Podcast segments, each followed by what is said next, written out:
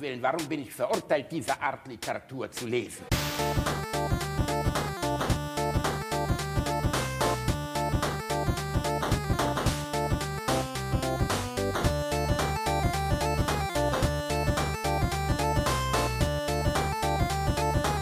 Ich lache niemals unter meinem Niveau. Gefällt er Ihnen?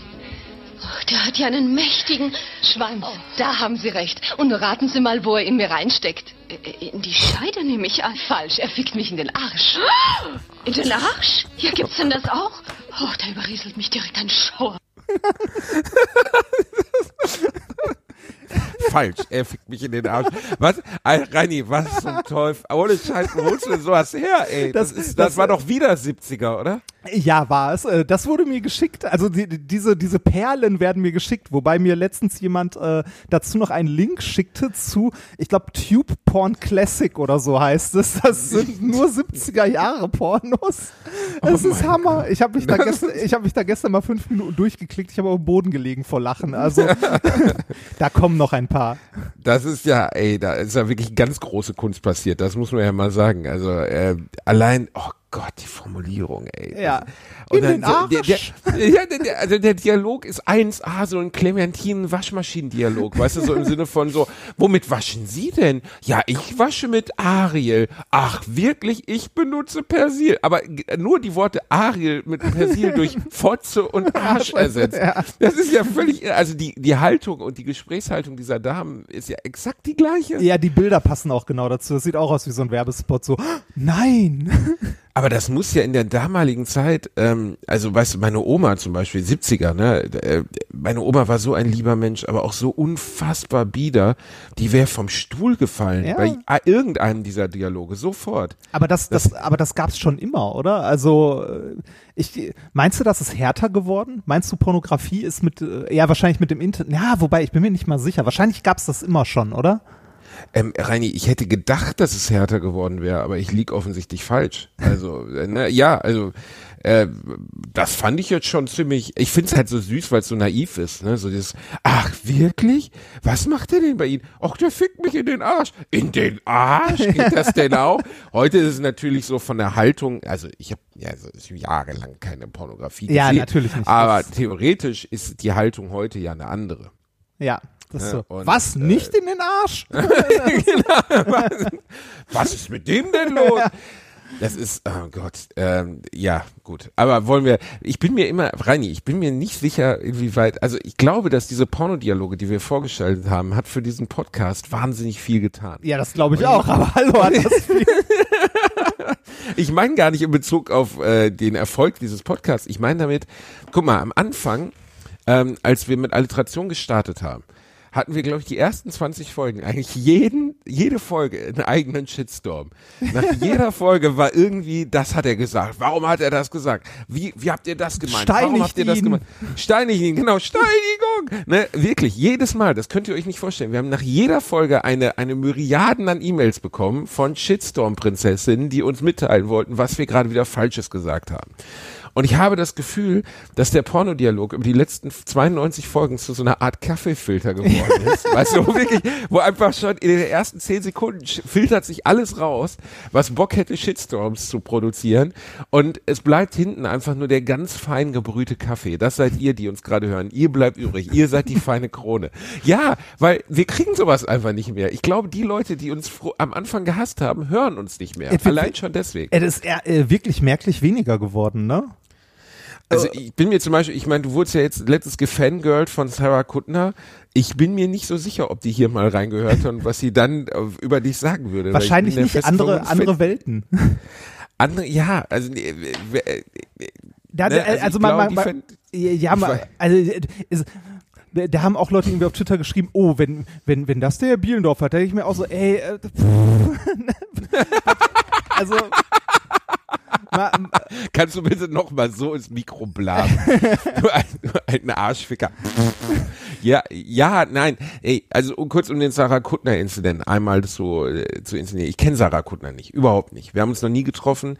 Ich habe überhaupt weder Beef mit Sarah Kuttner noch mag ich die nicht oder mag die, steht alles gar nicht zur Diskussion. Ich habe einfach ähm, vor zwei Jahren mal alle gegen einen gemacht. Äh, ich glaube, es war die erste Staffel und sie hat einen, einen Podcast mit Stefan Niggemeier, wo sie über Fernsehformate sprechen. Und da hat sie nicht nur die Show sehr kritisiert, sondern mich auch sehr persönlich kritisiert. So, also so im Sinne von der Basti. Ne, was, also erst dachte ich noch, was, was für ein nettes neues Gesicht, aber was für ein schrecklicher Typ, Frauen verachtend. Und dann ging es, glaube ich, drauf raus, weil ich, ähm, ähm, da hatten irgendwie zehn Hunde Hundefutter gefressen und äh, die waren unter so Glocken, so, so Silberglocken war das Hundefutter. Und da habe ich gesagt, und meine Lieben, ran an die Glocken. Das war's schon. So, das wurde mir als, als Ja, Machismo aber- oder als Chauvinismus ausgelegt. Und dann hat sie sich wirklich fünf Minuten darüber ausgelassen, was für ein fürchterlicher Mensch ich bin. Und das hatte jemand vertweetet. Ich habe darauf geantwortet, gut, ne, ähm, macht mir jetzt nicht so viel aus. Und darauf ist sie da auch nochmal eingegangen. Wir hatten also sowas wie einen Mi- mini, mini Twitter-Kontakt. War nichts Dolles. Ähm, sei es ihr gegönnt, sie kann mich gerne scheiße finden. Äh, steht ja alles offen. Fand ich jetzt etwas übertrieben aufgrund eines einzigen Satzes oder einer Szene. Aber selbst dann, in Gottes Namen. Sarah Kuttner, ähm, nicht schlimm. Mal ganz, mal ganz ehrlich, ist auch vollkommen egal. Ich, äh, ne, ich habe auch jede Menge Freunde, die sich gegenseitig nicht leiden können. Das äh, tut auch nichts zur Sache. Und Ach, jetzt ist sie schon eine Freundin von Nein, dir, das- oder was? oh. So weit sind wir schon. Sind wir schon bei Freundschaft? Geht schon gemeinsam nach Rimini Gott, in den Urlaub? Mimi, ey. Nein, du weißt, wie ich das meine. Ist mir Ja, ich weiß. Ich, ich finde es ich find's immer schwierig, äh, also äh, Leute, also ne, Leute äh, zu beurteilen, die man persönlich nicht kennt, ist generell, also ne, jedem ja, steht aber wir machen ja hier auch nichts anderes die ganze Nee, genau. Je, jedem, jedem steht das frei, in irgendeiner Form irgendwen doof zu finden oder nicht doof zu finden. Man findet auch manchmal Leute einfach sympathisch oder nicht sympathisch oder muss sie erst kennenlernen und findet sie dann nicht mehr sympathisch oder plötzlich sympathisch oder was auch immer. Das, also mal, mal ganz ehrlich, ich denke mir bei all diesen Sachen, ne, also gerade mit Twitter und ähnlichem, ist die goldene Regel einfach mal locker durch die Hose atmen. Ne? das, wer hat das nochmal gesagt? Äh, Was oh, nicht weiß so- ich nicht. Ist das nicht- so, ein- das ist so ein Fußballer-Zitat? Ja, ich glaube schon. Nee, was ich meinte, also, ne, was ich generell meine, bei allem, bei aufgeregten Diskussionen, gerade im Internet, ne, aufgeregte Diskussionen, einfach mal durchatmen, runterkommen, ganz ruhig sein und fertig. Und ne, niemand, äh, ne, also Nein, ich, aber natürlich stürzen sich, wenn zwei Menschen, die in der Öffentlichkeit Ja, stehen klar. und die ihren Diskurs öffentlich ausfechten, dann stürzen sich andere drauf und sagen, geil, da streiten sich jetzt gerade in Anführungszeichen zwei Promis. Tun wir gar nicht. Ich habe gar kein Pro Problem mit Sarah Kuttner. Ich habe die nie getroffen. Ich fand die Kritik damals ein Stück weit drüber, also weil sie sehr persönlich wurde, ne? wieder so einer im Fernsehen, der sich produzieren, bla bla Ja, bla. das- es ist eine Samstagabendshow. Ich habe mich dort ähm, versucht, meinen Job so gut wie möglich zu machen als Moderator. Das war für mich auch totales Neuland. Samstagabend Live-Fernsehen ist wirklich in Anführungszeichen Königsklasse, weil da wird dir ganz einfach, das ist das Gleiche, was dem armen Schwein, also der, der äh, bei, bei ähm, Stark den Star war das ja letztens, da hat ja der Moderator oder der Off-Kommentator Ron Ringgut gesagt, irgendwie, ähm, nicht diesmal I can't breathe, sondern I can't swim oder sowas. Also eine Anspielung auf diesen sehr schrecklichen Vorfall. ja, äh, das war auch ein bisschen drüber, oder? total dämlich. Das- total, nein.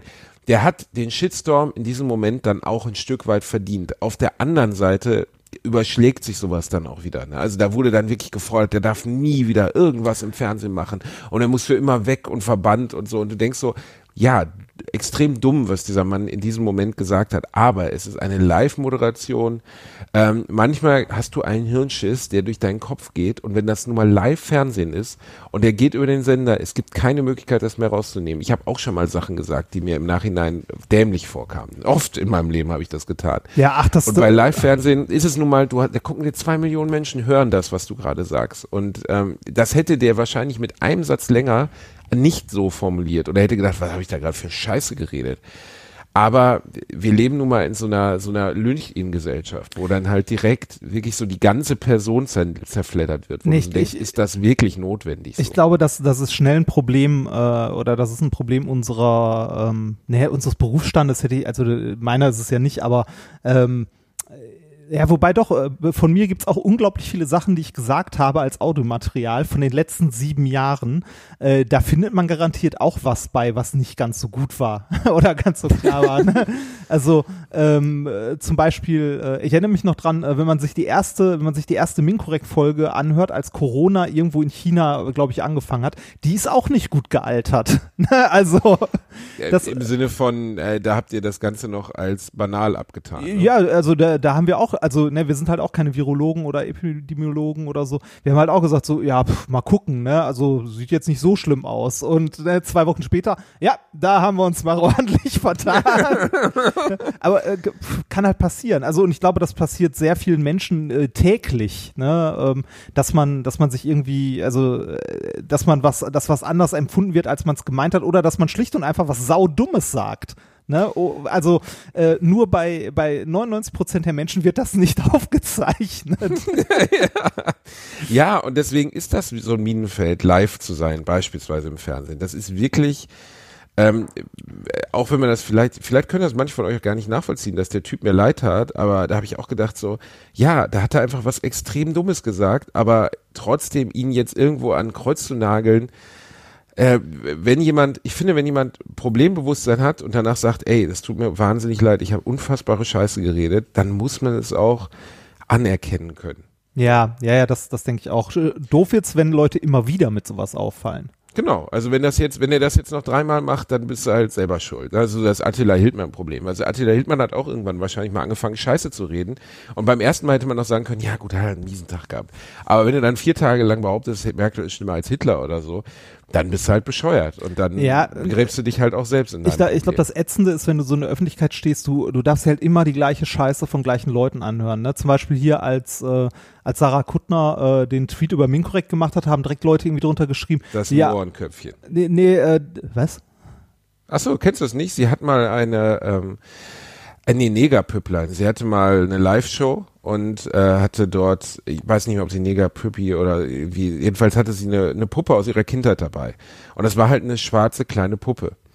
Und sie hat es, glaube ich, Mohrenpüpplein oder Negerpüpplein genannt. Und da war ein riesiger Shitstorm, wie sie diesen Begriff benutzen kann und so. Nee, das habe hab ich, hab ich nie mitbekommen. Also das kann ähm, ich nicht. Ähm, nee, was, was ich meinte, was direkt irgendwie Leute unter, äh, irgendwie unter den einen oder anderen Tweet geschrieben haben, war irgendwie sowas wie so, ja, aber extra drei mit ihr ist ja scheiße. Das ist ja auch so, ja, was hat das eine mit dem anderen zu tun? Außerdem ist das ein persönlicher Geschmack von dir. Äh, äh, total, ja, äh, okay, dann haben wir jetzt gerade wirklich aneinander vorbei. Nee, das, ich, das, ich, ich meinte eigentlich ja, dass wenn du in der Öffentlichkeit stehst, du dir andauernd, also äh, andauernd irgend so einen Mist anhören musst, ne? Also äh, mir geht das zum Glück nicht so, weil ich nicht so sehr in der Öffentlichkeit stehe oder zumindest nicht so breit in der Öffentlichkeit stehe. Aber ich kann verstehen, dass man da irgendwann einfach nur die Schnauze voll hat. Und ich habe einen riesen Respekt, wenn es dann Leute schaffen, darauf immer noch sachlich und halbwegs freundlich zu antworten.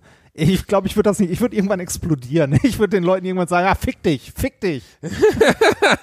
du würdest auf jeden Fall explodieren rein. Ja, nein, aber äh, du begibst dich, wenn du in der Öffentlichkeit stehst, immer in die Falle, ähm, dass, äh, dass Menschen Kritik an dir üben. So, das ist Teil des Spiels, das gehört dazu. Und deswegen habe ich damit genauso professionell umzugehen wie jeder andere. Und wenn Sarah Kuttner in ihrem Podcast Kritik an mir übt, dann habe ich damit professionell umzugehen. Dann ist das völlig in Ordnung.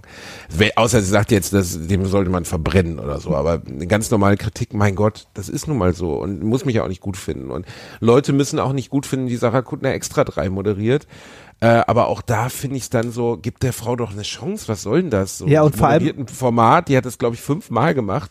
Und nach dem ersten Mal hieß schon, ja, aber der andere oh, macht das viel besser. Ja, Christian Ehring ist ein netter Typ.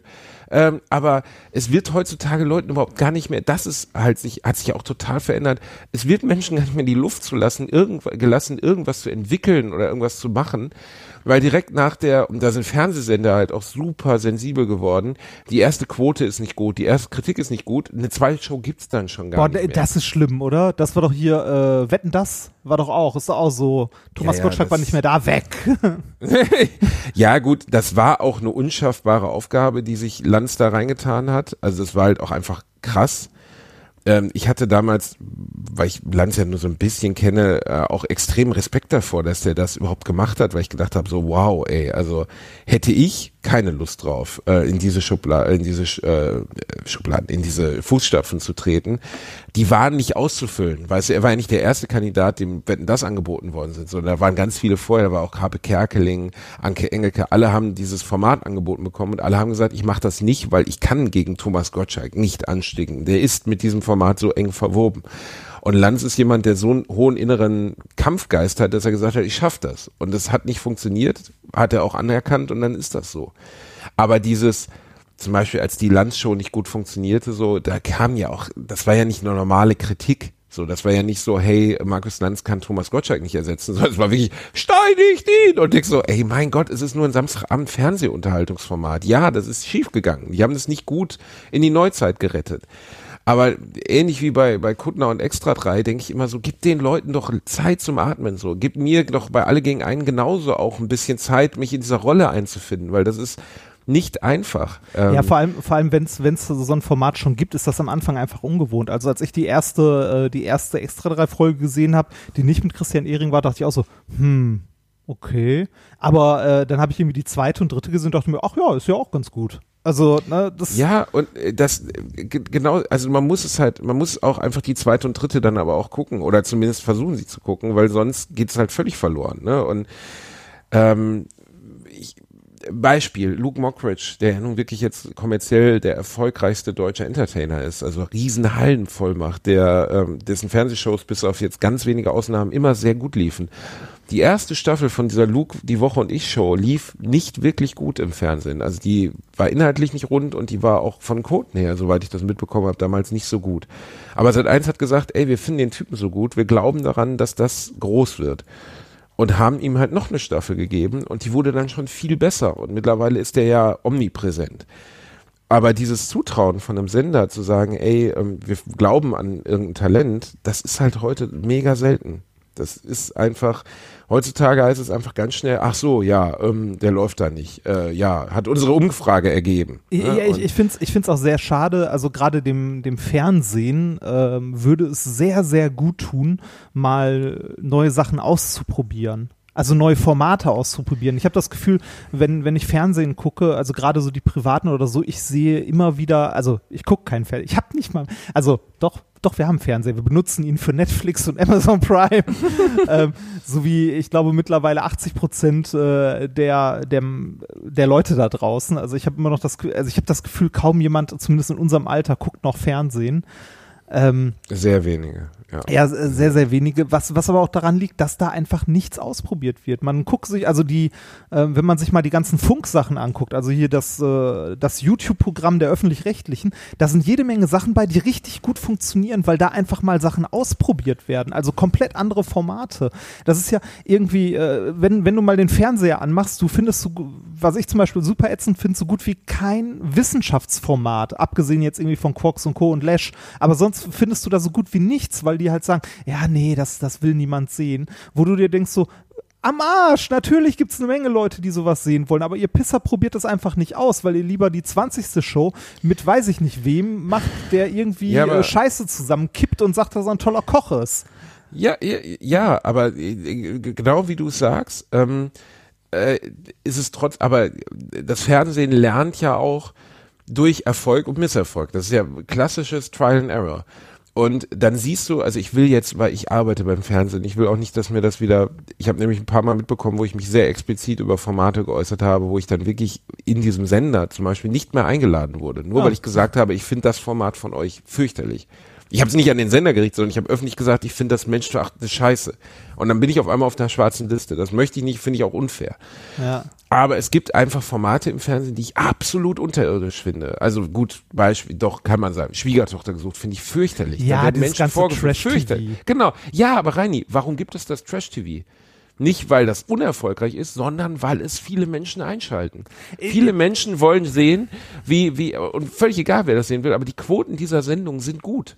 Ich habe ja, und ich habe ganz ja, kurz ein Satz. Der Grund, warum, warum Formate verschwinden, beispielsweise die Talkshows der 90er Jahre, die ja auch fürchterlich waren, viele. Also da sitzen irgendwelche zahnlosen Leute und kriegen Vaterschaftstests gezeigt, ob jetzt der Pascal oder der Jeremy der Vater vom kleinen Kevin ist. Fürchterliche Scheiße. Aber es gab einen Grund, warum das Anfang der 90er auf einmal mit Hans Meiser, Ilona Christen voll durch die Decke ging.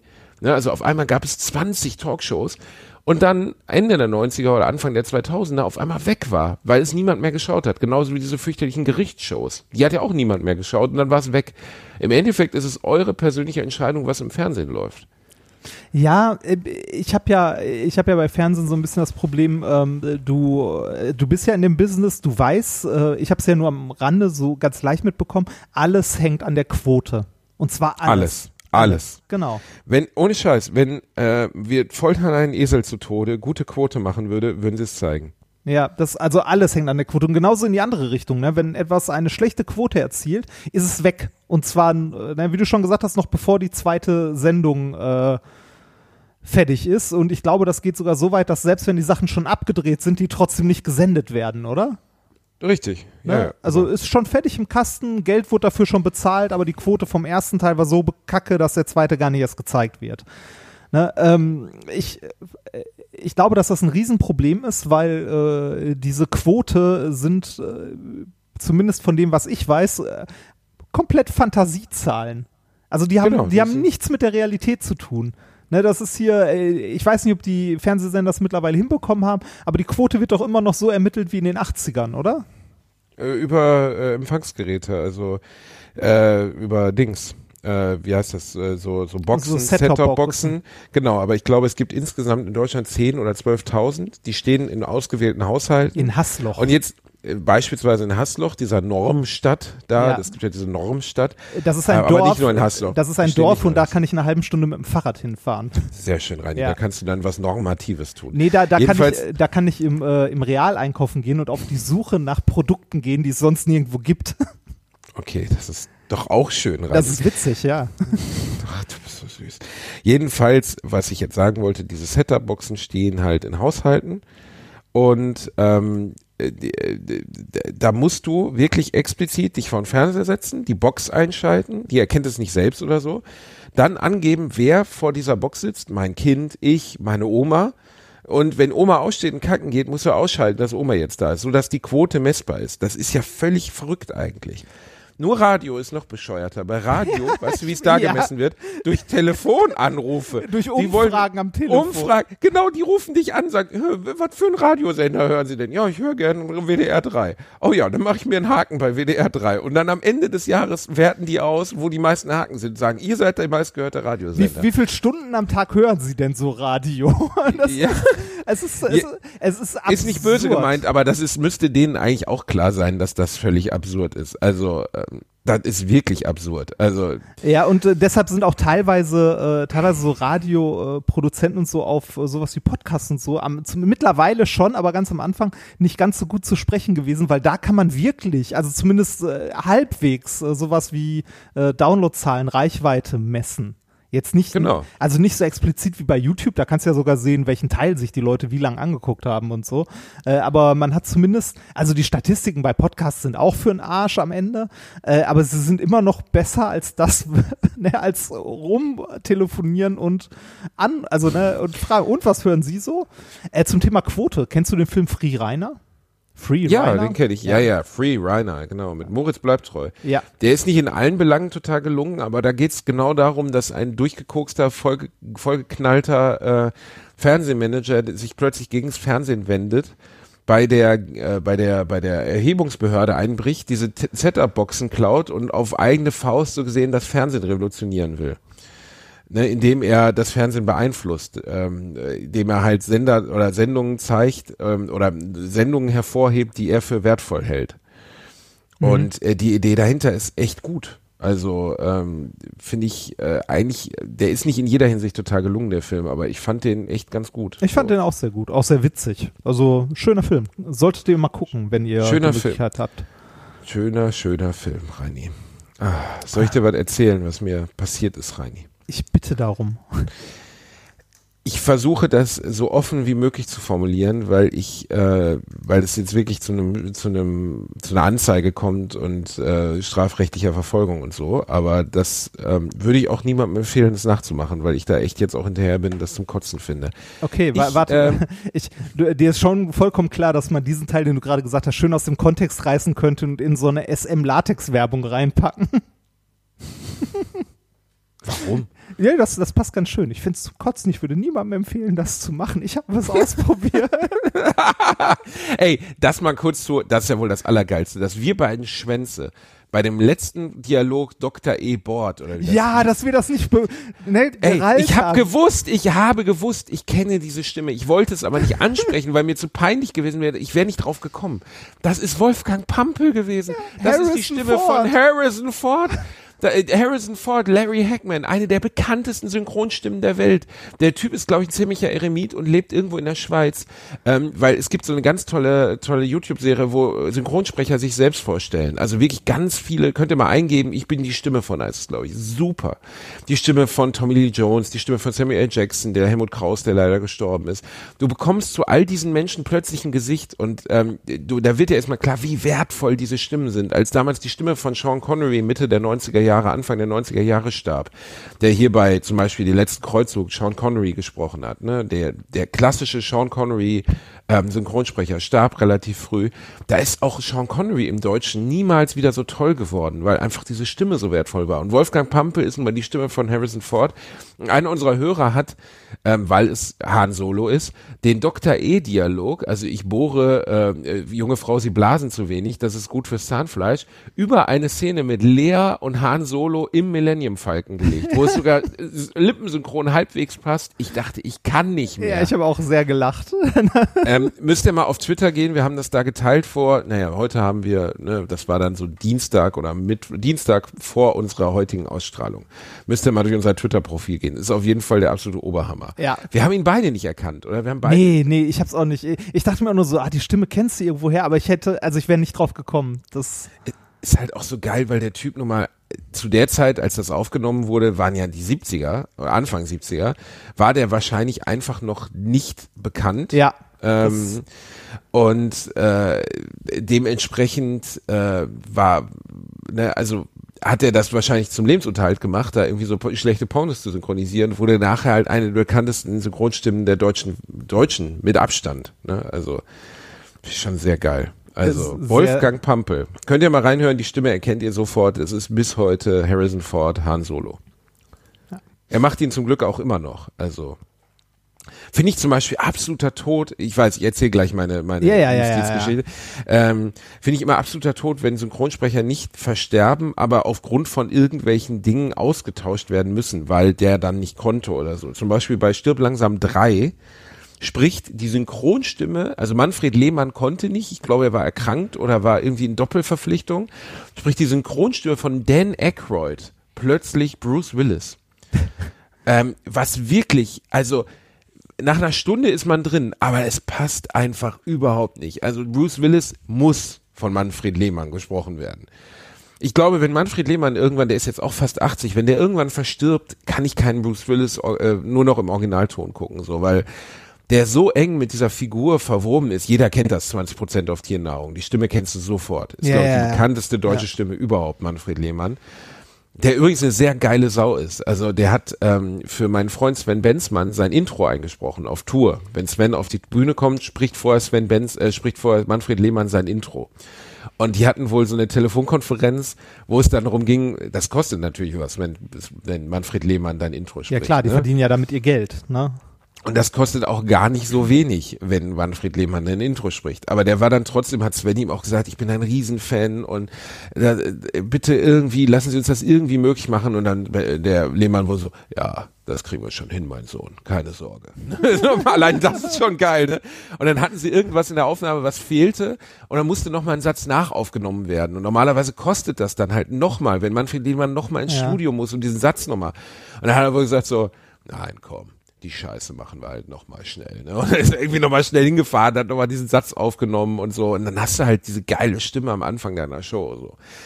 Lange Rede, kurzer Sinn, warum äh, war ich gestern im Stress? Jetzt möchte ich auch noch mal kurz was zu Synchronstimmen sagen, nachdem du, Ah, äh, ne? Sehr schön. Äh, lange referiert. Ja, ja, ja. Sehr lange ja, referiert. ja, ja, ja. Ähm, mir ist mir ist mit Synchronstimmen, äh, mir fällt sowas ja meist eher nicht auf. Ich bin da ja Banause.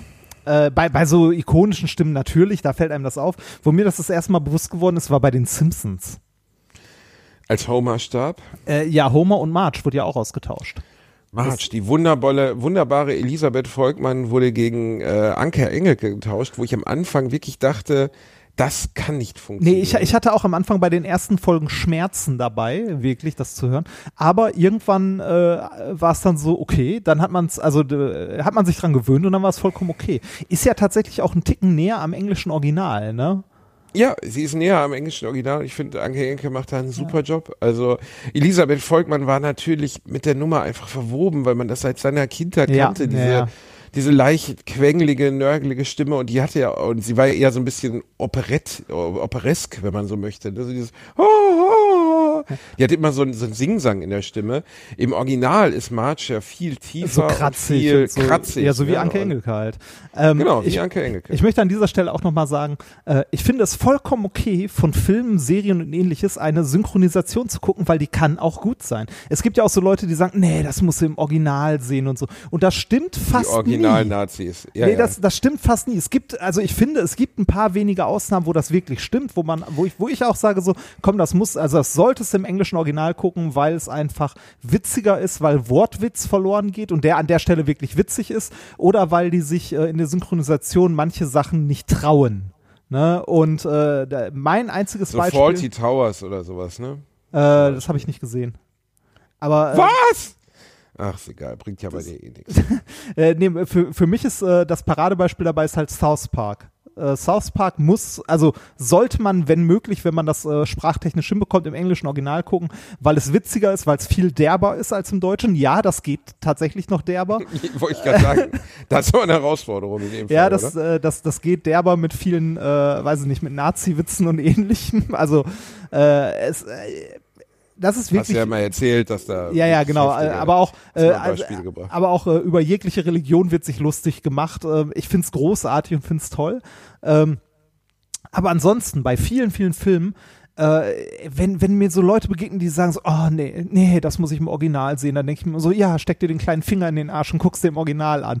Das ist so, äh, Reini ist nicht gekommen, um diplomatisch zu sein. Reini ist gekommen, um Reini zu sein. Nee, aber, aber ernsthaft, also ja, das mag hier und da stimmen, aber bei manchen Sachen ist es auch einfach nur scheiße. Ich habe mal versucht, mir äh, damals von Lost eine Folge im englischen Original anzugucken. Ey, die Hälfte der Charaktere verstehst du nicht, weil die mit irgendeinem Südstaaten-Dialekt reden. Das, Total. Forrest Gump. Guck dir Forrest Gump im Original an. Ist eine meisterhafte Schauspielleistung von, For- äh, von, von, von Tom Hanks.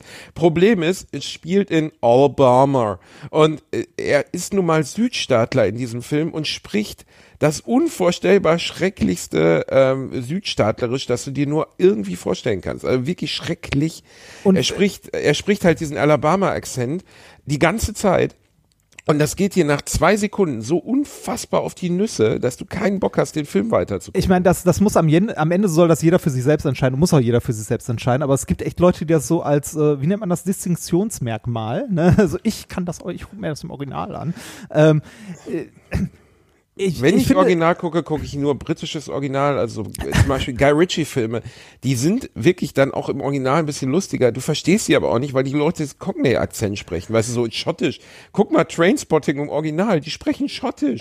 Selbst die Darsteller haben teilweise nicht verstanden, was sie gesagt haben. Trainspotting ist im Original, bitte, irgendjemand von euch, der noch Trainspotting auf DVD hat, macht den Originalton an. Du denkst, du siehst einen anderen Film. Backbee, also äh, du hast Trainspotting gesehen, ne? Ja, ja, klar. Es gibt diese Backby-Szene, also Backby ist ja, ist ja gespielt von Richard Carlyle, ähm, der so, der, die schlimmste Figur dem Film ist, Gewalttäter, Säufer, im Endeffekt eine richtige Gefahr für alle Menschen um sie. Allein die Einführung von Backby in, in, in Trainspotting ist ein Meisterwerk. Du siehst, wie er in einer Gruppe von Leuten in einem Pub auf einer Etage, also in der ersten Etage sitzt, sich mit denen unterhält, irgendeinen richtig widerlichen, frauenverachtenden, menschenverachtenden Witz erzählt und dann am Ende des Witzes einfach sein Bierglas nimmt, es hinter sich wirft. Man hört von unten nur, what the fucking cunt? Ne, also äh, hat irgendjemanden getroffen, dann schreit eine Frau, er steht auf, packt ein Messer aus und sagt, now it's time to go und geht runter und man hört nur, wie er irgendjemanden bewusstlos prügelt. ne, also er, die ganze Figur wird in einer Minute komplett erklärt. Das ist ein Geisteskranker, der Stress will. Und ähm, das Problem ist, den Witz, den der davor erzählt, wenn du den im Original siehst, du verstehst kein Wort. You fucking what, what, what, what, fuck, yeah. ne, und ich so, ich verstehe nichts von dem, was der sagt, nichts. Ähm, Also ich, Das ist einer der Filme, wenn mir da irgendein Nazi, also irgend so ein Synchron-Nazi kommt, sagt, die müsst ihr im Original sehen. Nein, musst du nicht, verstehst nix, nix. Nee, nix. ich, ich, ich finde das vor allem, also gerade äh, gerade in, äh, in Deutschland ist es so, dass es äh, eine lange Tradition der synchronisierten Filme gibt und die haben auch echt ein verdammt hohes Niveau. Also die sind gut. Ne? Es Ja, gibt, Also es gibt da auch äh, ne, ganz andere Geschichten. Ich finde es Hier, natürlich. Jean Kosa hat mir mal erzählt, in der Türkei gibt es einen Synchronsprecher, der spricht auch die Frauen. Also der spricht einfach alle. Das ist doch völlig absurd. Stell dir mal vor, du guckst dir Indiana Jones mit Karen Ellen an hier mit seinem Love Interest am Anfang und dann sagt irgendwie, haben die die gleiche Stimme. Wie absurd ist das denn? Ja, also wie, wie gesagt, ich finde, äh, man kann sich auch ohne schlechtes Gewissen mal ohne Probleme eine gute Synchronisation gönnen. So, Ein Word, Reini. Ein Word, da hast du recht. So jetzt erzähl die Geschichte. Ja, wie soll ich. Tanz. Ich, ich, Tanz, du kleine fette Schlampe. Ähm, also, wie erzähle ich die Geschichte? Es ist so, ich wollte mir ein Auto kaufen. Weil dein Und- altes Auto wirklich nach Hund riecht und aus dem, und aus dem letzten Loch pfeift. Man glaubt es kaum, aber der Herr Bielendorfer äh, ist ja eigentlich in einer Position, wo er äh, auch ein schönes Auto fahren könnte und so weiter und so weiter. Aber Herr Bielendorfer gehört zu der Fraktion, zu der ich zum Teil auch gehöre. Ein Auto ist für mich ein Gebrauchsgegenstand, der mich von A nach B äh, bringt. Und wenn da im Cockpit hinter dem Lenkrad die ganze Zeit eine Lampe leuchtet mit irgendetwas, ist das für mich dekorativer Bonus. Das hast du schön umschrieben, Reini. Es ist leider wirklich genauso. Also mein Auto ist, ich glaube, es gibt nur noch zwei Orte auf der Welt, äh, an denen es die Pocken gibt. Irgendwo in Indien und in meinem Auto. äh, mein Auto ist wirklich unter aller Würde und es hat mich auch einfach nie interessiert. Bis ich teilweise auf Veranstaltungsgelände, also ich bin, weiß ich, muss ja, wenn ich zum Beispiel zu einer Show fahre, ist wirklich schon passiert, ähm, äh, wollt, äh, also kriege ich einen VIP-Platz hinter der, also ich parke nicht auf den Normalparkplatz, sondern ich parke natürlich hinter der Halle, damit ich zur Halle rein und raus kann, ohne durch die Leute gehen zu müssen, so was die Leute ja auch nicht wollen, das ist ja einfach seltsam dann. Ne? Also ich parke hinter der Halle. Zweimal hat mich ein Parkwächter schon nicht reingelassen, trotz meiner Argumentation, dass ich der Künstler bin, der heute auftritt, weil er nicht glauben konnte, dass der Typ, der gleich in der Tausenderhalle spielt, mit diesem Auto vorfährt. Also, weil ich habe halt Kratzer drauf, es ist vollgeschissen, es ist einfach unter aller Würde. Es ist dreckig wie sonst was. Also der Dreck hält dreckig. es zusammen. Das ist so wie bei meinem Auto. Wobei ich da manchmal ein schlechtes Gewissen habe und mich da mehr drum kümmern sollte, weil es mir geschenkt wurde. Dein Auto wurde dir geschenkt, du dekadentes kleines Schwein. Zur Hochzeit, ein Gebrauchtwagen. Wer hat dir denn den Wagen? Deine, wer? Deine, deine liebe Patentante oder? Nee, äh, der äh, Nikolas hat mir, äh, weil die ein neues Auto in der Familie hatten, so ein Family Van fahren äh, und ihr altes Auto, anstatt es zu verkaufen, haben die uns das zur Hochzeit geschenkt.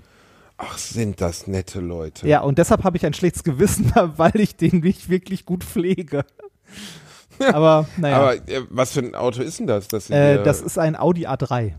oh, bitte, den haben sie dir geschenkt? Sind die bescheuert? Es ist ein, äh, äh, ich, ich weiß gar nicht von wann der ist, aber es ist, es ist ein, ein Audi A3, er bringt mich von A nach B und äh, ich habe jetzt, glaube ich, letztens die 200.000 Kilometer gerissen. Das, genau, das ist jetzt auch der Punkt, wo Ganz- ich mich von meinem Wagen verabschiede. Ganz davon Ne? abgesehen darf man ihn, glaube ich, in Essen und in Gelsenkirchen an manchen Stellen nicht mehr fahren, weil es ein Diesel ist. Ach so, echt? Ist Ja. der, aber äh, Diesel mit Euro, Temp, irgendwas. dann, Ja, also das- Irgendeiner Norm, die er nicht dann darf, oder? Ja, genau, da, das, das schon. Ne? Äh, der, der ist auch, äh, also ihn jetzt noch zu fahren, ist tatsächlich äh, klimatechnisch eigentlich eine ganz gute Sache. Äh, also besser als ein neues Auto zu kaufen. Ich fahre den noch, bis der mir unterm Arsch zusammenbricht. Der ist jetzt, glaube ich, bei 210.000 Kilometern und der macht bestimmt noch mal 40, 50.000, bevor der irgendwann über den Jordan geht. Das ist halt, ne, äh, beziehungsweise äh, übers, äh, ja, übers Mittelmeer Richtung Afrika. Das wird, glaube ich, meinem Auto jetzt auch, auch, also okay, ich, ich hole jetzt aus für die Geschichte rein, weil die Leute sitzen da jetzt schon gespannt. Also, ich wollte mir ein neues Auto kaufen, äh, noch nicht mal wahnsinnig teuer, ähm, äh, klassisches Mittelklasse-Auto. Ähm, hab gesagt, okay, ich kaufe den jetzt nicht bar, sondern eine Finanzierung und dann schickte mir das Autohaus gestern äh, eine Ablehnung der Finanzierung, weil ich angeblich laut Schufa nicht kreditwürdig bin. Ja, man muss dir doch nur einmal ins Gesicht gucken und sieht, dass du nicht kreditwürdig bist. Ich glaube, sie haben zur Überprüfung meiner Kreditwürdigkeit kein Foto genommen, Reini. Aber gut. Ne, jedenfalls schon an sich ein sehr unangenehmer Moment, weil ähm, ich verdiene relativ gut und ich behaupte mal, ich kann mir ein Mittelklasse-Auto, zumindest eine Finanzierung eines Mittelklasse-Autos durchaus dann doch leisten. Ähm, aber Rückmeldung der Schufa, ich bin nicht kreditwürdig. Ja, das ist äh, das Witzige bei der Schufa ist ja, dass äh, niemand weiß, wie dein, ob du kreditwürdig bist oder nicht, wie das zustande kommt. Das ist ja komplett äh, eine komplette Blackbox. Da gab es mal das schöne Projekt Open Schufa, wo die versucht haben, den Algorithmus zu re-engineeren. Aber ähm, äh, nur, also einfach nur niemals Schulden, also niemals Rechnungen nicht zu bezahlen, reicht nicht zwingend, um einen guten Schufa-Score zu bekommen. Es gibt zum Beispiel auch die Überlegung, ob es schlecht ist, niemals einen Kredit gehabt zu haben. Weil wenn du nie, also äh, wenn du einen Kredit, mal einen Kredit hattest, den du ordentlich bedient hast und ordentlich abbezahlt hast, ist das besser für die Schufa, als nie einen gehabt zu haben, weil du dann kreditwürdiger bist, also als Weil du es geschafft hast, einen mal abzubezahlen? Oder? ja, genau, also weil du zuverlässig bist. Das ist aber auch alles nur, äh, also das ist alles nicht gesicherte Erkenntnis, sondern nur Überlegung, weil wie gesagt, die Schufa ist im Wesentlichen eine private Firma, die machen kann, was sie will. Und ihren Score auch äh, basteln kann, wie sie will. Ähm, ins, war mir ehrlich gesagt, bis du das sagtest, nicht mal bewusst. Ja. Also war mir nicht bewusst, Ja, die, äh, die, dass die, die, die Schufa, äh, ich habe gedacht, das ist eine staatliche Behörde. ja, die, die erwecken auch mit voller Absicht gerne den Anschein, dass dem so wäre. aber Aber was soll die Scheiße? Das ist jetzt einfach irgendein Heino, der eine Firma aufgemacht hat? ja, es ist, äh, es ist sowas wie ein, äh, wie ein Dienstleister für Banken und fürs Kreditwesen und so. Also die Schufa ist ein Unternehmen, die Schufa Holding AG. Eine Wirtschaftsauskunftsdatei. Rechtsform einer Aktiengesellschaft. Krass. Okay. Also, ich, ich will nicht zu explizit werden, weil wie gesagt, das wird jetzt am Ende auch wahrscheinlich, ähm, also es wird zur Anzeige und so führen. Aber ich bekam diese Mitteilung, ähm, dann habe ich bei der Schufa versucht, irgendwie äh, rauszukriegen, bitte, ich möchte sofort wissen, was da ist, weil ich habe mir noch nie was zu Schulden kommen lassen. Ich bin einfach sehr Allmann. All meine Schulden sind immer bezahlt. Finanzamt ist immer schon, also alle Umsatzsteuervoranmeldungen ist immer alles vorher schon bezahlt, bla. So bin ich veranlagt durch meinen Vater, meine Familie ist einfach so. Ich habe noch nie Schulden gehabt bei nichts. Jedenfalls ich dann ähm, da angerufen, geht alles nicht. Darf Ihnen keine Auskunft geben, darf Ihnen keine Auskunft geben und äh, Sie können online einen Antrag ausfüllen, dauert aber auch drei Tage, bis Sie den postalisch bestätigen. Denkst du, die haben mir am Telefon gesagt, dass man äh, zur Postbank fahren kann und sich dort vor Ort einen, warum auch immer bei der Postbank, da steht ein Automat, da kannst du dir mit Hilfe eines Postbankmitarbeiters einen Schufa-Ausdruck holen. Äh, haben sie mir nicht gesagt am War mir Telefon, nicht wo ich da bewusst. dreimal angerufen habe. War mir auch nicht bewusst. Habe ich dann, meine Frau hat es im Internet rausgefunden. Denke ich auch so, ich rufe bei der Schufa an, sage, ich will heute noch Informationen. Und da kommt keiner auf die Idee, mir das zu sagen. Niemand. Ja, Wo du so denkst, so seid ihr dumm oder so? Weil das kostet halt, die verdienen ja auch Geld damit. Also wenn du den bei der Postbank haben willst, musst du 30 Euro dafür Ja, die, bezahlen. du kannst ja auch bei der Schufa äh, anfordern, die verdienen ja auch Geld damit, wenn du eine Schufa-Auskunft einholst. Ist ja, ne, jeder, der mal versucht hat, in Köln, Berlin, Hamburg oder so eine Wohnung zu bekommen, weiß, dass es Geld kostet, weil die Genau. meisten Vermieter eine Schufa-Auskunft dabei haben. Ein kleiner Tipp am Rande, ähm, seit der Datenschutzgrundverordnung ist die Schufa dazu verpflichtet, euch einmal im Jahr äh, kostenlos eine Auskunft zu geben, welche Daten denn bei denen über euch gespeichert sind. Das heißt, ihr könnt euch einmal im Jahr aufgrund, äh, also auf Grundlage der Datenschutzgrundverordnung eine kostenlose Schufa-Auskunft holen, was ihr auch immer tun solltet, jedes Jahr. So. Richt, also, ja. Weil? Äh, äh, weil das Sinn macht, offensichtlich. Ähm, mein Schufa-Eintrag, das konnte mir zumindest jemand sagen, war vor einer Woche entstanden. Wenn ich diesen Kredit nicht beantragt hätte ähm, äh, für den Wagen, hätte ich es ja nicht mal erfahren. Ist ja nicht so, dass die Schufa sich bei dir meldet und sagt, so weißt du, wie eine Anklage, das die gegen dich vorliegt oder ein Haftbefehl oder so, dass jemand anruft und sagt, wir haben eine Klage gegen sie vorliegen. Du erfährst es nicht mal. Ja. Nur in dem Moment, wo du deinen Kredit haben willst, kriegst du keinen. Das finde ich schon eine Frechheit. Also ich finde, wenn, wenn bei der Schufa was Negatives eingetragen wird über eine Person, müsste eigentlich eine Pflicht bestehen, diese Person darüber zu informieren. Aber besteht offensichtlich nicht. Ah. Keine Ahnung. Ähm, jedenfalls äh, lag da ein Schufa-Antrag. Ich zur Postbank, äh, erste Postbank, Automat kaputt, zweite Postbank, Automat kaputt. Ich dachte so, wollt ihr mich verarschen oder was? Also gibt es überhaupt eine Möglichkeit? Ist das nur so ein Fake-Ding, dass man das machen kann bei euch? Bei der dritten einen halbwegs netten Postbank-Mitarbeiter, der dann sagte, ja, ich mache das mit Ihnen, kannte mich auch irgendwie. Und ähm, wir gehen zu dem Automaten und der Automat druckt die Schufa-Auskunft und ähm, er so schon, oh, das sieht nicht gut aus. Und ich denke so, bitte? Warum? Ja, weil das so viele Seiten sind. Und ich denke so, okay. Und dann gehen wir rüber in sein Büro. Er trägt diesen Antrag noch auf, also falsch herum, so dass ich die obere Seite nicht sehen kann. Wie in der Klausur, ne? Wie, wie in der Klausur so und sagt so, äh, wollen wir uns das gemeinsam angucken? So als wenn jetzt gleich mein Leben endet. Ne? Ich so, ähm, ich dachte jetzt irgendjemand hat eine Forderung von irgendwie drei Millionen Euro gegen mich oder so. Ne? Ich so, ja, okay. Und er dreht's um und sagt, ach so, ach so, gut. Ach so, Sie haben Immobilien? Ich sag, ja, ich, ich äh, habe eine Wohnung.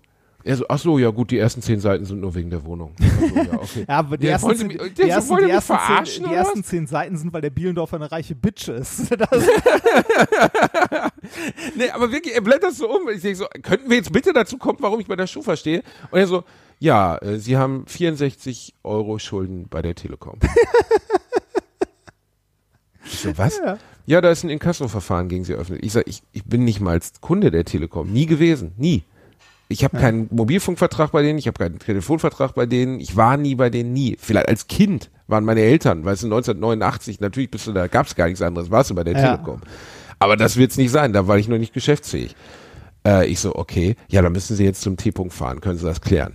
Ich fahr zum T-Punkt, ähm, traf auf eine wirklich, wirklich gar nicht hilfreiche Mitarbeiterin, die mich, also erst wohl mir nahelegen wollte, dass ich dann da einfach meine Schulden bezahlen soll. ja, richtig. Äh, Warum wenn ich sowas du denn nicht die haben 65 möchte- Euro Genau. nicht einfach? Und dann habe ich versucht, ihr zu erklären, dass ich ja nicht mal weiß, wo, wofür ich Schulden haben soll, weil ich kein Kunde der Telekom bin. Nie gewesen.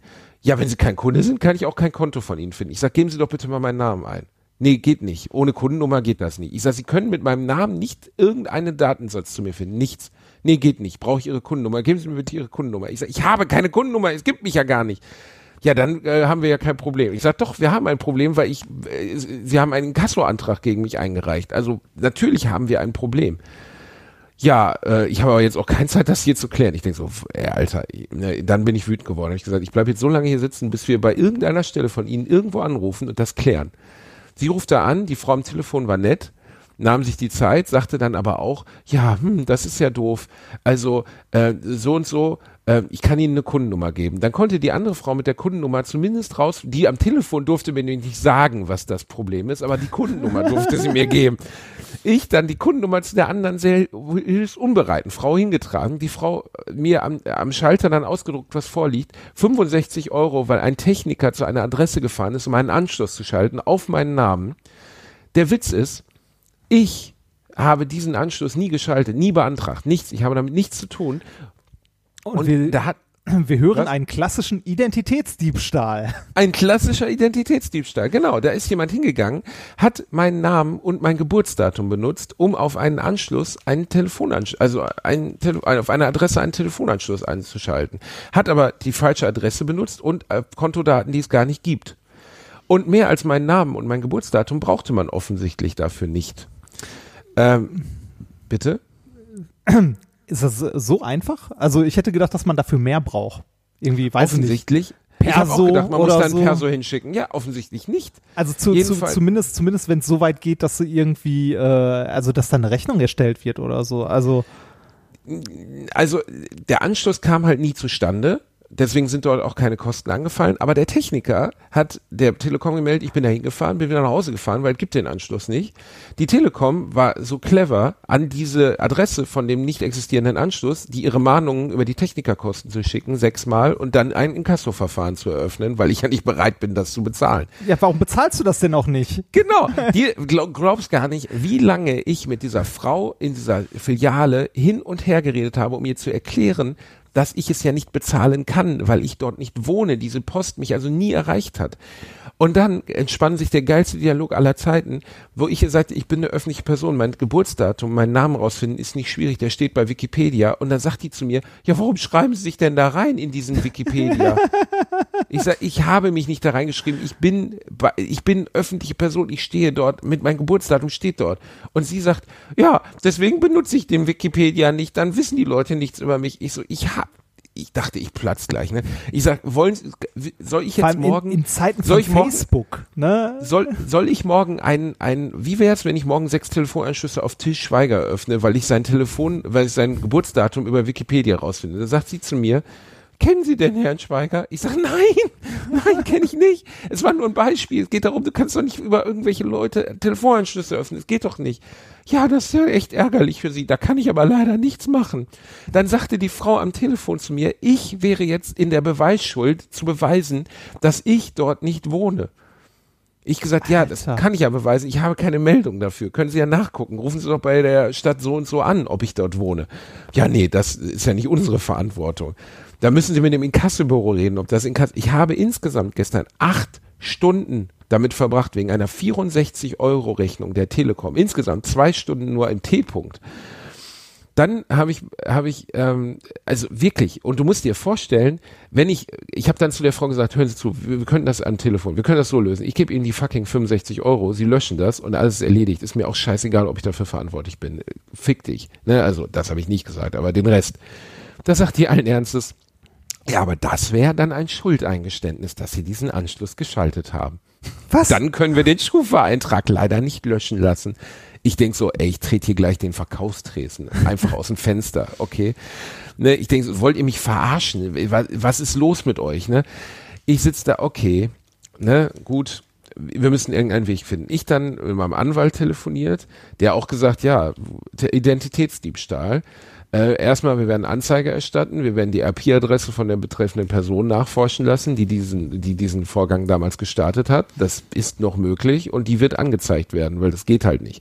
Deswegen würde ich den Menschen, die uns gerade zuhören, die glauben, dass man sowas machen kann oder nachahmen möchten, ich werde definitiv immer Anzeige erstatten, wenn so eine Scheiße passiert. Ja, muss, Darauf muss, habe ich muss, nicht nochmal Bock. muss, drauf. musst du ja schon alleine, weil, äh, weil sonst, also du musst ja in irgendeiner Form äh, deutlich machen, dass das nicht von dir ist. Und äh, ja, äh, ich glaube, mit so einem negativen Schufa-Eintrag kann man sich sehr lange sehr rumärgern. Ja, also wir- wirklich, das ist äh, meine Kreditwürdigkeit. Ich kann im Moment keinen Kredit aufnehmen wegen einer 64 Euro Rechnung bei der Telekom, die ich nicht verursacht habe. Und dann war der An der Vorschlag der Dame der Bonitätsabteilung am Telefon allen Ernstes, ich würde ja in Köln wohnen. Wie wäre es denn, wenn ich rüber nach nach Düs äh, nach nach Bonn fahre, weil da ist die äh, Hauptzentrale, dort kann ich eine Vorstandsbeschwerde persönlich vorbringen. Ich müsste mich nur durch die einzelnen Büros klopfen. Gesagt, ist das, das ist jetzt hier ernst. Ich soll mich jetzt in mein Auto setzen, soll nach Bonn fahren und soll dort mich bis zum Vorstand hochklopfen, bis ich dort eine Beschwerde einreichen kann, damit sie sich mit meinem Fall befassen. Ja, also sonst fällt mir gerade auch nichts ein. Mir sind da die Hände gebunden. Äh, immerhin ein Vorschlag. Und dann habe ich abends mit dem Inkassobüro telefoniert. Das sind ja zumindest Anwälte. Hab denen das erklärt. Die haben das im Rahmen der Möglichkeiten verstanden und beschäftigen sich jetzt damit. Allerdings musste ich denen auch den kompletten Fall mit allem bla bla bla nochmal schildern, mit allem drum und dran. Ähm, und hoffentlich, also sie meinten auch, sie können keine Löschung bei der, bei der Schufa beantragen. Das muss die Telekom direkt machen. Das heißt, ich muss jetzt die stille Hoffnung haben, dass diese Anwälte, die damit beschäftigt sind, von der, vom Inkassobüro so clever sind, zu verstehen, was da passiert ist, hinzugehen und die Telekom aufzufordern, das so zu machen. Ich glaube, ich glaube, die Telekom ist auch so ein kollektives, also äh, so ein kollektives Erlebnis äh, aller Leute in Deutschland. Ich glaube, jeder kann eine schlimme Geschichte über die Telekom erzählen. Weil ja, aber das hat jetzt mit der Telekom nichts zu tun, so, weißt du, das kann ja, hätte mir jetzt auch bei Vodafone Ja, natürlich, nein, nein, nein, das, äh, also generell, also ich glaube, mittlerweile kann jeder über jeden Telefondienstleister so eine Geschichte erzählen. Ähm, ich meinte eigentlich eher die Hilfsbereitschaft im, äh, im T-Punkt.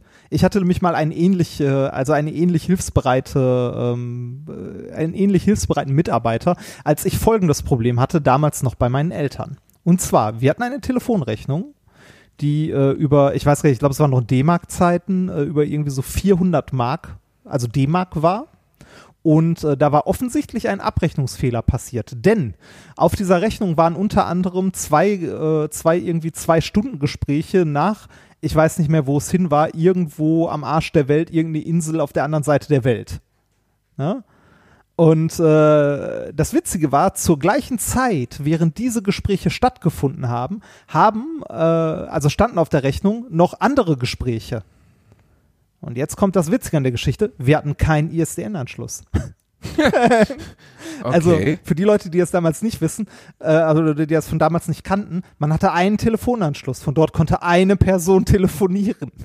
Also es, es war gar nicht möglich, dass zur gleichen Zeit mehrere Gespräche von dort statt, also von unserem Anschluss stattgefunden haben, weil das technisch nicht, ne, nicht machbar war. Trotzdem ähm, hatte ich ähnliche Antworten damals im T-Punkt, sowas wie, ja, äh, wenn Sie, wenn Sie diese Telefonate tätigen, dann müssen Sie die Rechnung auch bezahlen. Ernsthaft? Ja, ernsthaft. Also es Ja. war, also da, da haben wir uns auch den Mund fusselig geredet. Ich bin wahnsinnig geworden. Das hat dazu auch geführt, dass es sobald, äh, sobald es damals möglich war, wir äh, uns von der Telekom verabschiedet haben. Und äh, ich weiß nicht, ob das, ähm, äh, ob ich, ob mich das in meiner Jugend so sehr geärgert hat. Ich war seitdem auch nie wieder Tele, also doch, ich war einmal, war ich noch Telekom-Kunde, weil ich musste. Ähm, und zwar, als ich in Grüningen gewohnt habe. Du erinnerst dich? Ja, da gab es keine Am Arsch der Welt, genau. Das war ein Dörfchen mit 1000 Einwohnern und da gab es nur die Telekom als Anbieter. Und das Geilste dort war, ähm, man hatte dort mit, äh, also mit einem, im Telekom-Netz hatte man dort LTE in diesem Dorf. Als DSL-Angebot hat man aber nur DSL, ich glaube 6000 war es, bekommen. Und wirklich angekommen ist so nix. Also gar nichts. Funktional kaputt, wie man so schön sagt. Da ging wirklich nix. Es es gab zu der Zeit bei der Telekom aber schon den Tarif, ähm, dass man so einen, äh, so einen Router hatte, der halt hin und her geschaltet hat, ne, zwischen DSL-Netz und wenn das irgendwie nicht, äh, also äh, nicht ausgereicht hat, noch LTE mit dazu geschaltet hat. Das war so ein Hybrid-Tarif, den die Telekom angeboten hat. Und äh, der wurde bei uns im Dorf angeboten bis eine Straße vor meinem Haus. Da nicht mehr. Warum auch immer. Ähm, ich habe es trotzdem hinbekommen, diesen Tarif buchen zu können, weil ich die Telekom über Twitter zwei Wochen lang so lang genervt habe, bis ich irgendwann ein Paket von denen vor der Tür hatte. Ähm, Ich überlege übrigens gerade, ob wir den Begriff, den wir jetzt immer wieder wiederholen, rauspiepen müssen, weil es sonst justiziabel wird. meinst du den weiß- Anbieter? Ja, Weiß ich nicht. Nee. ich weiß es nicht, Reini. Ich werde es mal an meinen Anwalt geben, bevor wir die Folge veröffentlichen, weil das, glaube ich, Sinn macht. Ähm, Also man kann doch über jede Firma äh, meckern, wie man möchte, oder? Die sind doch, also, ja, also weiß ich nicht. Also das, was mir jetzt passiert ist, ist jetzt keine Erfindung oder so, ist exakt gestern so abgelaufen ähm, und war für, für mich eine dermaßen Kundenfremde, eine dermaßen Inkompetenz auf allen Seiten. Die Frau am Telefon ging noch, die Frau im T-Punkt war eine Katastrophe. Also wirklich, es war unfassbar. Das ist eine Arroganz und Ekelhaftigkeit, die mir begegnet ist, obwohl ich ihr wirklich ganz höflich am Anfang erklärt habe, was das Problem ist und dass ich gerade in einer richtig doofen Lage bin. Ähm, na, also, dass ich jetzt gerade mehrere Stunden damit verbringen muss, etwas zu klären, für das ich keinerlei Verantwortung trage. Und die war überhaupt nicht hilfsbereit. Die hat auch wirklich nicht verstanden, dass ich auch für den, also dass ich nichts dafür kann. So. Und erst als sie es verstanden hat, sagte sie dann auch, mir sind die Hände gebunden, ich kann eh nichts machen. Und denkst du, ja, aber wa- also wie kann das sein, dass hier niemand ein Ansprechpartner ist? Also Jeder am Telefon. Die Frau von, von der Bonitätsabteilung wollte mich dann in den Vertrieb weiterleiten, weil der Vertrieb ähm, angeblich mehr Rechte hat, auf irgendwas zuzugreifen und konnte dann dort niemanden erreichen. Selbst die Frau intern konnte niemanden erreichen.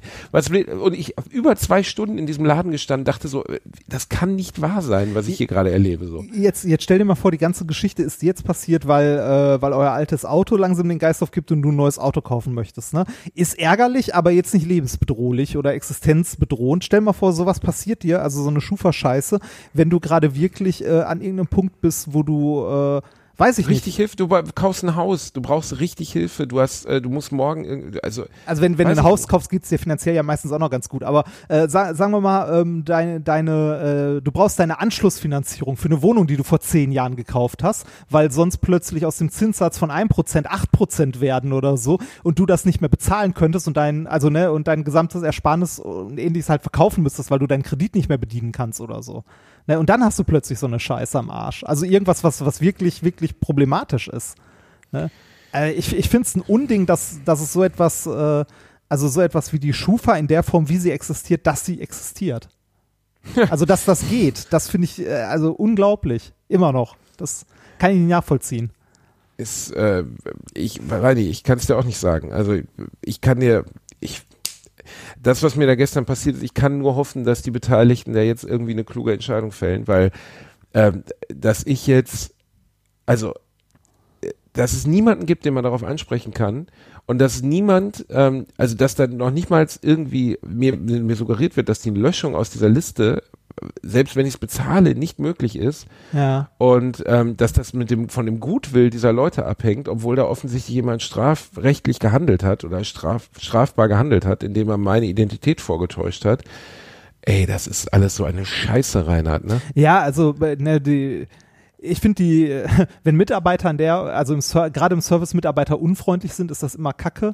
Ähm, äh, gerade wenn es so ein offensichtlicher Fall ist. Ne? Also das ist ja nicht, äh, äh, es mag da hier und da auch den Fall geben, wo es vielleicht ne, so, hm, weiß man nicht, ob das wirklich so ist, ob man dem Kunden an der Stelle so glauben kann, weil ich glaube, da gibt's auch genug äh, Arschlöcher und Abzocker. Ja, klar. Aber ähm, ne, bei einem wirklich sehr offensichtlichen Fall, dass da nicht mehr getan wird, um zu helfen, finde ich, äh, also finde ich wirklich unglaublich. Kann ich äh, nur unterschreiben, finde ich auch. Ja, also fällt mir wirklich, das war gestern so absurd und da fiel mir auch so wenig zu ein. Ähm, ne, das war einfach unfassbar absurd alles und es endete nicht die Absurdität bis abends. Also es gab bis abends keine Klärung für mich. So, Ja, das, ne? ich glaube, also ganz ehrlich, äh, mit der Schufa, ich glaube, das wird sich noch ein paar Tage ziehen. Da wirst du noch Spaß mit haben. Kannst ja mal berichten, wie es weiterging. Ähm, äh, kann ich berichten. Ich bin mal gespannt, ob der, ob das Autohaus mir jetzt doch den Kredit gibt, ähm, weil bisher ist der Eintrag nicht gelöscht. Ne? Er existiert weiter. So, also äh, Ja, so ärgerlich das ist, aber es gibt ihn noch. Ne? Und Ist die Frage, ob sich das vielleicht ändert, sobald du Anzeige erstattet hast, was du ja auf jeden Fall tun musst. Ne? ja, ja, Also- das ist auf dem Weg, klar. Ja. Aber keine Ahnung, ob das nachher dazu führt, dass das bei jemandem nachvollziehbar ist oder nicht. Aber sowas kannst du ja nicht, kannst, kannst es nicht frei drehen lassen. Ne? Also dann kann ja, dann bist du ja fast im rechtsfreien Raum, wenn Leute sowas machen können, ohne dass es dafür irgendeine Verfolgung gibt. Ja, also ähm, es, äh, es gibt ja Gruppen oder Banden, die so etwas im großen Stil tatsächlich machen. Ne? Also die mit äh, Identitätsdiebstahl halt Sachen bestellen, an Fake-Adressen liefern lassen und dann halt nicht bezahlen. Äh, ganz klassisch dann auch mit, äh, mit Handyverträgen, wo irgendwie Handyverträge abgeschlossen werden, äh, mit irgendwie Geräten, die dabei sind äh, ne? und das dann irgendwann äh, ne? im Ausland landet oder äh, sonst wo. Ja, Identitäts, äh, Identitätsdiebstahl ist tatsächlich ein Problem und gerade in unserer äh, immer weiter digitalisierten Welt etwas, das immer problematischer wird. Ja, also auf, je, auf jeden Fall. Also ich, ich hätte nie gedacht, dass sowas in dieser Art und Weise mir mal passiert. Und wie, wie, welche gro großen Auswirkungen das hat. Und dass man halt wirklich, das Schlimmste finde ich, wenn die Beweislast sich umdreht. Ich habe nichts getan und muss jetzt beweisen, nichts getan zu haben. Und ich kann es ja nicht mal. Also ich, ich- kann natürlich beweisen, dass ich da nicht wohne, aber dass ich diesen Antrag nicht ausgefüllt habe, wie soll ich das denn nachweisen? Ja, Also, kannst du nicht. Das Nur mit, äh, das ist ja das Problem, nur mit gesundem Menschenverstand und der zieht da offensichtlich nicht mehr. Ne? Und das finde ich echt äh, sehr schwierig. unschön. Ultra, ultra unschön. Ah, Rein Hast du denn noch was, hast du denn noch was Erfreuliches? Nee, was Erfreuliches habe ich dir Ja, komm, du musst doch irgendwas Erfreuliches musst du doch gehabt haben. Komm, ich, ich möchte, ich möchte auch schöne Geschichten von dir hören. Wie geht's Otto? Otto liegt hier, dem geht's gut. Der ist wieder hart am Chillaxen, ne, mein kleiner Hasen. Du blöder Wichser, Alter, bist du ein Wichser. Wir müssen noch Musik empfehlen, du Schwanzlecker. Ja, okay. Ey, wie du das wie so ein gütiger Gott ausschaltest, ne? Ja, okay. Okay. Ja, das, das Schöne ist, äh, da ich es verschoben habe in der Aufnahme, werden die, äh, werden die Hörer das nicht hören, dass dort Musik lief. Was, ey, bist du ein, äh, äh, nur damit ihr es wisst, er hat gerade Musik angemacht. Und du bist echt der Ultim, du bist das ultimative Lowlife, Rainer Bremford, ey. Wie er sich wieder freut, ne? Was für ein Bastard. Egal. Ähm, Musikempfehlung, bitte sprich du deine aus. Ähm, ich empfehle äh, das Lumpenpack. Ja, gute Jungs, Ja. gute Jungs. Kenne ich gut. Äh, War ich schon, da bin ich schon oft mit aufgetreten. Äh, dann äh, gerne das Lumpenpack mit äh, dem Lied Heilpraktiker. Äh, Das ist auch ein sehr schönes Lied. Ja. Eine sehr gute Wahl, Reinhard. Ja. Äh, das ist wirklich das Lumpenpack mit Heilpraktiker. Da kann ich Ihnen ja mal schreiben, dass Sie jetzt in unserem Podcast vorkommen. Vielleicht freuen Sie sich. Ansonsten sehr, sehr passend dazu auch ähm, Tommy Krabweis. Tommy Krabweis kennst du noch, ne? RTL Ja. Samstagnacht und so. Ja, Tommy, ja, natürlich. äh, Tommy Krabweis mit dem äh, Dunning-Kruger Blues. Das ist sehr schön. Äh, Dunning-Kruger. Und wo geht's darum? Äh, um den Dunning-Kruger-Effekt. Der Dunning-Kruger-Effekt beschreibt Leute, ähm, also äh, ja, und zwar den Zusammenhang zwischen äh, tatsächlichem Wissen und dem, was die Leute glauben, was sie, also tatsächlich Kompetenz und geglaubte Kompetenz. Ne? Also es gibt den Effekt, dass du, äh, also je mehr du wirklich weißt, desto unsicherer wirst du eigentlich damit. Es gibt, also erstmal so, du, du erwerbst, äh, erwirbst ein bisschen Wissen, deine Selbstbewusstsein steigt damit, ne? Und du bist, äh, ne? also äh, wenn du dumm bist, glaubst du, du bist intelligenter als du bist und wenn du äh, intelligent bist oder mehr Wissen angehäuft hast, glaubst du, dass, also schätzt du dich selber schlechter ein. Und dieses, dass dumme Menschen sich für unglaublich äh, fachkompetent halten, das nennt man den Dunning-Kruger-Effekt. Und wie kommt das zustande, dass die sich für unglaublich. Das ist, äh, das solltest du eigentlich wissen, das ist, glaube ich, aus der, äh, also kognitive Verzerrung, also aus der Psychologie kommt das Ah. Ganze. Also, ja, da habe ich schon mal was von gehört. Ja, und da hat, äh, da hat ähm, Tommy Krabweis einen wunderschönen Song geschrieben, und zwar den Dunning-Kruger Blues, ähm, wo es genau darum geht, so um Verschwörungstheoretiker. Und davon hat er letztens nochmal eine aktualisierte Version rausgebracht, und zwar die Corona Edition. Tommy Krabweis ist insgesamt, äh, das war nicht der Unterhaltungsdödel von Samstagnacht, der hat wirklich ganz viele tolle Sachen gemacht. Bernd das Brot erfunden. Er macht immer noch tolle Ähm, Sachen, also ist immer noch äh, recht aktiv, so in der Skeptiker-Szene Ich auch. habe auch mal also, mit ihm hin, hin und her geschrieben, mal äh, wahnsinnig angenehmer, kluger, lustiger Typ. Ja. Also und äh, ja, wirklich in, einem gewissen Bereich auch immer noch sehr erfolgreich, ne? Ja, ja.